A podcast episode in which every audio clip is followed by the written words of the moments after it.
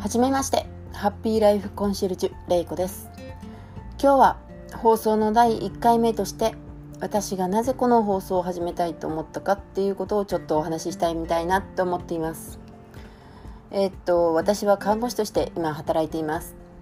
で看護師として働いていると、まあ、人生の誕生から終わりまでずっと見てくる経験をいろいろしてきたんですけれども、まあ、最近はやっぱり高齢化に伴ってやはりごあのご年を重ねた方の夫お付き合いというかを見ることが多いです。でまあそういう環境の中でいろんな人生を見てくる中でどんな人生が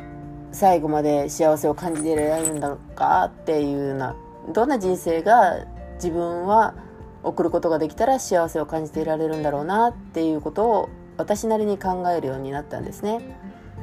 でそうやって考えているうちにじゃあ何が自分を幸せにしてくれるのか自分が何をしてると楽しいんだろうとかあとどんな風に周りに思われたいんだろうとかまあいろいろなことを思いながら考えながらそれを解決していくような方法っていうか自分が幸せになっていくっていうか自分が幸せになるのに必要なことって何だろうって思いながら行動していくようになったんですね。でそうやって行動していくうちに、まあ、いろんなことが分かるようになったりだとか、まあ、いろんなことが変わってきたりだとかする中でやっぱりこれみんな必要なことなんじゃないかなって思うようになったんですね。もっとこの生命保険の保険のように自分がどんな人生を最後迎えるようなことが予想されるのかっていうことがもうちょっとみんな自分の中であれば自分で幸せな人生を送るためにはじゃあ今何をした方がいいかっていうことをちょっと考えられるようになるんじゃないかなって思ったんですね。まあ、病気で言えば生活習慣病とかもそうですし、まあ、それに伴うタバコの喫煙だったりとか、まあ、お酒の飲み方だったりとか、まあ、仕事の仕方とか、まあ、人間関係とかもそうですけれども自分を幸せにするためにはどういうことをした方がいいのかっていうことを、まあ、逆算して考えるっていうんでしょうか自分がどんな人生の最後を閉じたいかっていうことを考えたらじゃあどうすればそういうふうになれるのかなっていうことがあの考えられるっていうか思えるようになるんじゃないかなって思ったんですね。でも実際問題は生活習慣病ってやはり世の中にたくさんいらっしゃいますしまたあの解決できているような解決できていないようなそんなあの世の中ですよね。まあ、もちろんあのタバコの税金が上がることによってあのタバコを吸う人減ってきたりもしていますがそれでもややっぱりあの肺がんとかが減っているっていうふうにも、まあ、減っているのかもしれないんですけどそれでも肺がんになる方はいらっしゃったりもするしまたお酒を飲むことで肝臓を悪くされたりとかいう方もいらっしゃるしもちろんあのこんだけ認知症が認知症がっていうようなことを言っているけれども認知症になる人もやはりいるわけですよね。でこれって何でなのかなってあのちょっと考えた時に私なりにこれってやはり人生リアルに最後を知らないからなんじゃないかなって思ったんですよね。そりゃそうですよね自分が病気にならなかったらそれに接することはまずない人の方がほとんどでもちろんこれってあのお葬式とかでもそうですけど実際問題お葬式って何回も経験する人なんて葬儀者の方ぐらいなもので自分の人生の中では何回数回しかないもしくは1回もなって終わってしまうっていう方もいらっしゃると思いますけどそうやって経験してないからあの実際問題バタバタするでバタバタして何が何だかわからないうちにあの終わってしまうっていうことってあると思うんですよね。それは人生のその自分の人生っていうものでも同じなんじゃないかなって思ったんです。なのでこれをじゃあどうしたらいいんだろうって思った時に私知ってますよねっていうことだったんですよね。まあ、全部が全部分かっているとはもちろん言いませんもちろん私が見てきたこともう本当に少ないあの世の中の症例に比べてみたらもう本当に少ないことであったりとかするんですけれどもそれでも全く知らない人に比べると知っているリアルを知っているっていうことをやはりあの大事にしなきゃいけないんじゃないかなって思いました。なのでそれを見ながら私がしてきたこと考えてることそういうことを少しでも伝えることがわからあの知らない人に知らない人に伝えることができたらもしかしたらあのああよかった。って私の人生これでよかったんだなって思えるような人生を送れる人が1人でも2人でも増えていくんじゃないかなって思ったんですね。そしてそういうふうに思ってもらえまあ例えば自分が自分じゃなくても自分の親に自分が介護をしているとしてその介護されている方の人がそう思ってくれたらあ自分の人生無駄じゃなかった。自分がやってきたことは無駄じゃなかったんだっていうことが思えたら今度は自分が介護される側になったらまたそれをあのすることができるそしてまた次に自分を介護してくれる人がまたそれを考えてくれたらあの幸せな人生をこんな風にしてあげたいなあんな風にしてもらうと嬉しかったなっていうことが伝えられるとどんどん良くなっていくんじゃないかなって思ったんですね。でそういうことが増えていくとあのまあ楽しげに人生を過ごしている大人っていうか、まあ、お年寄りっていうかそういう人がおお、えっとまあ、親だったりとか、まあ、おじい様おばあ様だったりとか、まあ、そばで過ごす自分のそばで過ごすあの大人が幸せにしてるっていうことを見てきた子どもたち。その子どもたちが今度は大人になるっていいなっていうふうになってくれたらそういうふうに思えるような子どもが増えたらまた子供じゃなくても早い段階で、まあ、あのそうですね10代20代でも早い段階でどんな人生を過ごしていきたいかっていうことを考えるようになってくれたら少しでも人生を楽しみながら有意義な人生を送れるっていう人が増えるんじゃないかなって思ったんですね。その自分の人生いいそうあのいい意味で想像できる人が増えるんじゃないかなって思いました。でそういうことそういう人が増えると本当に世の中明るくなってあのとっても元気な大人たちが世の中を闊歩してあの人が100歳なんて思えないみたいな感じの人生って楽しいような気がしたんですね。もちろんそれはもうあのいろんな社会的な問題とかもあるかもしれません。年を重ねていって、まあ、あのお仕事をずっと続けてらっしゃるっていうと今度はまあ若い人たちが雇われないとか、まあ、いろいろなことはあるかもしれませんけどでもそこは年関係なく切磋琢磨していくのもありなんじゃないかなって思うんですね。若い人にあのできないことができるっていうことを自信を持って言える大人が増えてもいいと思いますしそのできないことをお互いお互い補っていけるような関係っていうのもいいんじゃないかなって思いました。なのでそういうことを考えながら過ごしてきている私のそういう何て言うんでしょうあの気持ちというか、えっと、知識というか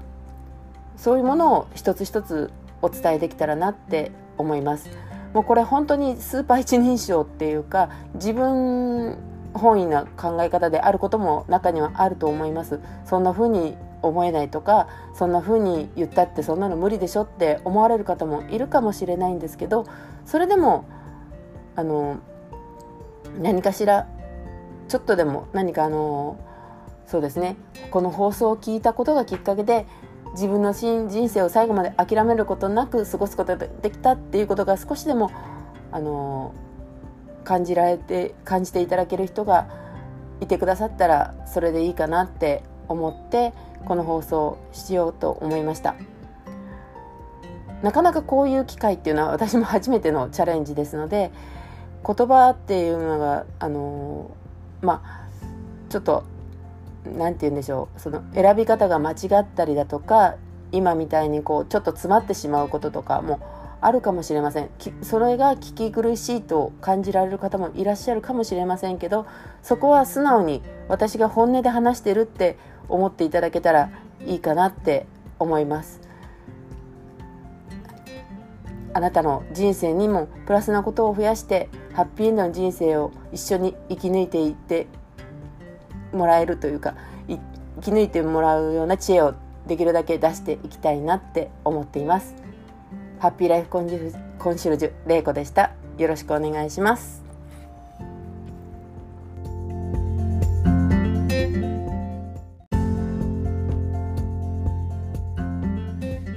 ハッピーライフの過ごし方。ハッピーライフコンシェルジュ玲子です。この番組は人生最後のステージまでの道のりをどう過ごせば幸せを感じられるかということをテーマに日々生きている私が看護師としての知恵や日々の感じたことをいろいろな角度からお伝えしていきます。こんにちは。ハッピーライフコンシェルジュレイコです。今日は今日のテーマは欲張りな人ほど幸せになるっていうことについてお話ししたいと思います。えっと人生を過ごしていくっていうか毎日日々過ごしていく中であのお仕事されている方も多いと思うんですけれどもワークライフバランスっていう言葉ありますよね仕事とあの、まあえっと、私生活をバランスよく生きていこうっていうことなんですけどこれ実はあのそのバランスをとってるぐらいじゃ幸せになれないんですね。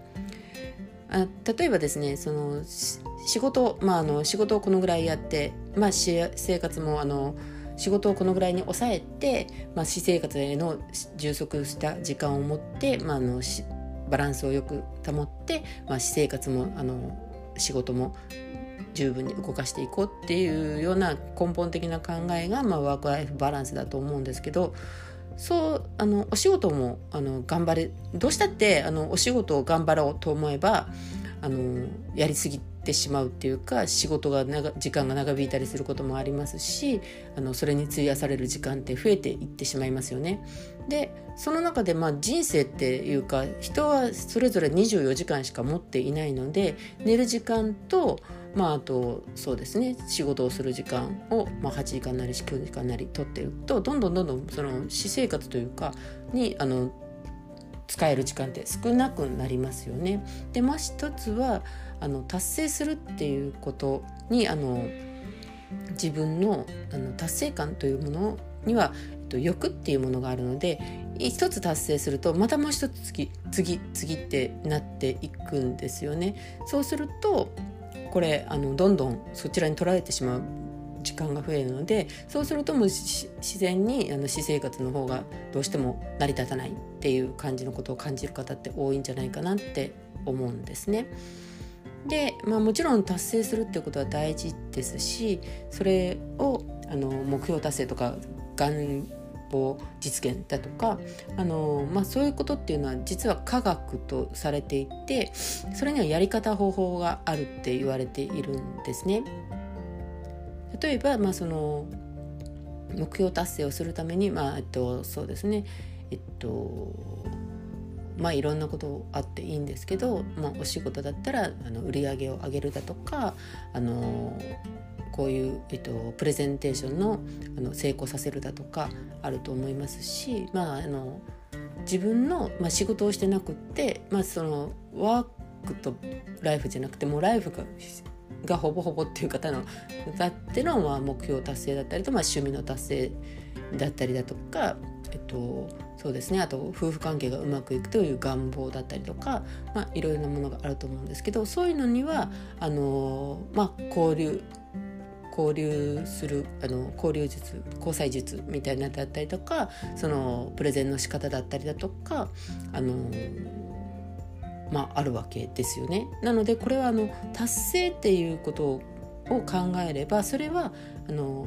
主義や方法があるっていうことなんですね。だから達成はそれを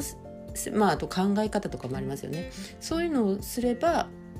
まあ、あと行動力を持つとかそういうのをすれば、もう、達成はしていけるとただしその達成を一つすることによってまた次その達成感からまた次のことを達成したくなるっていうその欲が欲がどんどん出てくるんですねなのでその達成感だけをずっと追い求めているとどうしたって自分の中の充足感っていうものが減ってしまうっていうことなんですね。で充足感が減ってしまうといくらこう達成ができてあの自分は満たされてるような感じがあって、まあ、自分自身で感じてるというよりも周りの人があの人って幸せだよねお金もたくさんあって仕事も成功して、あのー、もう世界一周とかあのしていいところに泊まってすごく美味しいものを食べてってまあどこそかのあの月に行くロケットを買ったようなそのどこかの社長さんだったりとか、まあ、あの有名な映画俳優だったりとかするわけですよね。もう人に称賛されるような演技ができてもう誰もが彼を認めてる彼女を認めてるっていうような立場にいらっしゃる方はもう幸せでいっぱいだろうなって思いますがその人たちは実はあの自分自身の中の充足感っていうものがあの満たされていないことって多いんですよね。その周りからの評価から来る達成感というものを追い求めすぎて気づけば自分の中の充足感というものが不足していることに気づきそれを埋められないことに絶望してまあ最悪自殺してしまうっていうことがあったりします。なのであのこれ仕事仕事っていうか、まあ、その達成するっていうことと自分の中を充足させるっていうことはあのどちらかを選ぶとかあの両方のバランスを取るっていうよりもどっちも欲しいともうどっちもがあのベストでどっちもがあの最高なんだっていうようなぐらいの、まあ、欲張りさんですねその方が実は人生幸せだったりとかするんですよね。しあのまあバランスといえばバランスなんですけどその仕事の方で、まあ、達成をするっていうこと。例えばその、まあ、あの先ほどの、えっとまあ、映画俳優のことも言われましたが、まあ、普通一般的な感じで今ある幸せっていうものが、えっと、そうですね。今その自分がこうやって元気で仕事をしていられる。特にあの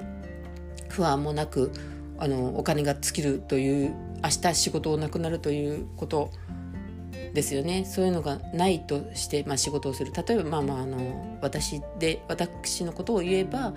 そうですね。私は看護師として働いているのでまず肩たたきっていうのが、まあ、若い頃にはないですよね。女性、まあ、私がえっと、私がっていうか、まあ、女性が結婚を考えたりとかして、まあ、自分で意思を決めて辞めるということを選ばない限り私の仕事っていうのはあの探せば必ずどこかで雇ってもらえる、まあ、よっぽどのあの仕事が嫌っていうわけではなければ仕事がしたいといえばあの雇ってもらえないことはないわけですね。でそうすると、まあ、仕事をするっていうことに対してのその対価お金ですよお給料ですよねそういうものが減るっていうことはまずないです。それはまあ勤め先にもよりますが自分が求めてるお給料っていうのは大概求められると思います。なので私の中ではそのあの、まあ、この申し訳ないんですけどこのコロナ禍の大変だって言っていただいて本当にありがたいんですけれどもあの私お給料という面では、まあ、世の中のある種の職業の方に比べるとその仕事ができない特にあの今の若い人とかで就職ができないとか仕事がないとかあのリストラされるとかそういう恐怖っていうのはまずなかったですね。でそういう幸せっていうそのお金に対するあの不安っていうものは不安っていうかそういうお金がなくなるっていう不安っていうものはなくてでそういう幸せのあのお金の不安はないところでの、まあ、充実した生活っていうものがあるんですけどでもそこで、まあ、あのもっとまあもちろん自分の技術を磨いていこうだとかすると、まあ、いろいろな勉強をしたりとかあのしてその中でまた自分の中の仕事っていうものがいろいろあるんですけどそういうふうに仕事をしていくっていうことの中でじゃあ自分がこの今できているのは誰のおかげかっていう話ですよね。でこの誰のおかげってなってくるとですね、まあ、もちろん自分が健康であるっていうことももちろん大事ですけどその上に健康であるあの体に産んでもらったこともそうですけどあの自分の周りが慌ただしくないというか自分の周りがあのその幸せでいてくれるっていうこと健康でいてくれることもそうですしあのそうですね。えっと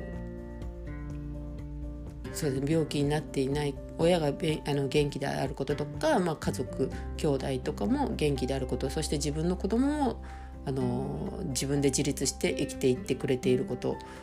とかあとまあ生活で言えばもう本当日本でこんなに水道からジャンボジャボジャボジャボ水出てますけど国によってはこの水道すごく高くったりとかまた今度の震災震災とかあのまあいろんなそうですねとかがあって水日頃のあの生活が特別なことだったんだっていうかこれと幸せなことだったんだって思えることにあの直面している方もいらっしゃると思うんですけどそういう中でその水道から水が出てくる勝手に出てくるわけじゃなくて水道代もちろん払っていますが水道代さえ払えばきれいな水が蛇口一つで外に出ることなくあの顔洗ったり体を洗ったりもう流しっぱなしでもそれはお金はかかりますけどそういうことができる幸せっていうんですか？そういうことだったりとかスーパーに行けば食べ物があってあの飢餓というものがまずないですよね。そういう幸せ当然だと思っていることが実は幸せなことなんだっていうふうに自分の中で感じるっていうこと。これとても大事だと思うんですね。でそういうふうに感じてその今ある自分の達成できていることが自分の中の自分の周りのあのことからもらえてこられるあの自分の中にあるものであのそれが実現されていってそれがあるから幸せなんだっていうことが思えるとその自分の中での充足感それを持っている自分っていうものはとても素晴らしいものなんだというかそれは自分はとても幸せなんだっていうことが思えるとあのー、幸せな人生を歩いていけるんじゃないかなって思います。もちろんそこに、えっと、そしてあのまたそれが持っているから達成できるそして達成できるからまたそれはあの人を助けることもできたりだとかまあ、反対に言えば自分が元気でいることが周りの人の幸せにもつながるんだってあの周りの人の、まあ、気持ちをざわざわさせないというかそういうことで、まああのその人の生活自身自体もあの安定させ安定してもらえる一つの要因になってるって思えれば自分の中でその元気でいること幸せ自分が幸せでいることに別につあのをとても大切にすることができるんじゃないかなって思うんですね。そしてそれがまた自分のやりたいことへのあの達成するためのものをあの学んだりだとかやってみたりだとかすることに足かせにならないできるその幸せっていうのそれを上手に同時にあの回していくというかぐるぐるぐるぐるそこであの思えるようになって行動できるようになるとそれはあのとても、えっと、達成した幸せな人生になるんじゃないかなって思います。で体も一つじゃないですし心も一つじゃないですしそれと同じように自分自身も人間は一人では生きられないということで自分の周りに気づかずして自分を幸せにしてくれるものがある人がいるっていうことを感じていただけると自分の人生が変わっていくんじゃないかなって思います。それでは今日も最後まで放送をお聴きいただきありがとうございました。今日の放送があなたの幸せな人生を過ごすための小さなヒントになってくれれば嬉しいです。ハッピーライフコンシェルジュ、レイコでした。ではまた。